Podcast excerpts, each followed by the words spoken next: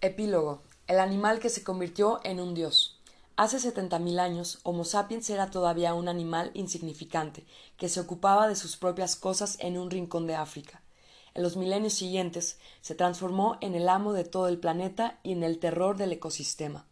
Hoy en día está a punto de convertirse en un dios, a punto de adquirir no solo la eterna juventud, sino las capacidades divinas de la creación y la destrucción.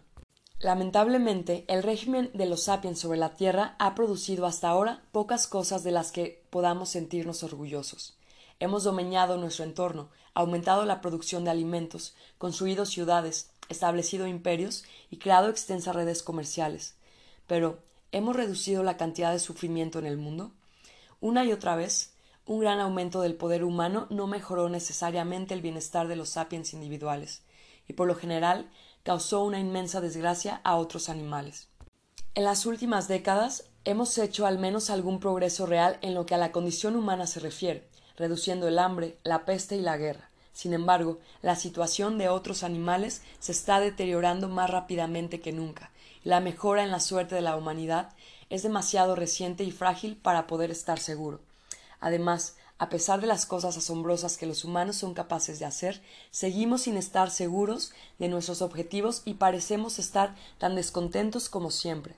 Hemos avanzado desde las canoas a los galeones, a los buques de vapor y a las lanzaderas espaciales, pero nadie sabe a dónde vamos.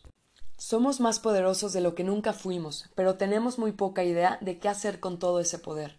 Peor todavía, los humanos parecen ser más irresponsables que nunca dioses hechos a sí mismos, con solo las leyes de la física para acompañarnos, no hemos de dar explicaciones a nadie.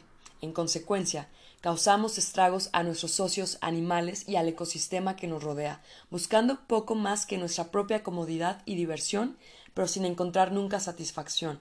¿Hay algo más peligroso que unos dioses insatisfechos e irresponsables que no saben lo que quieren?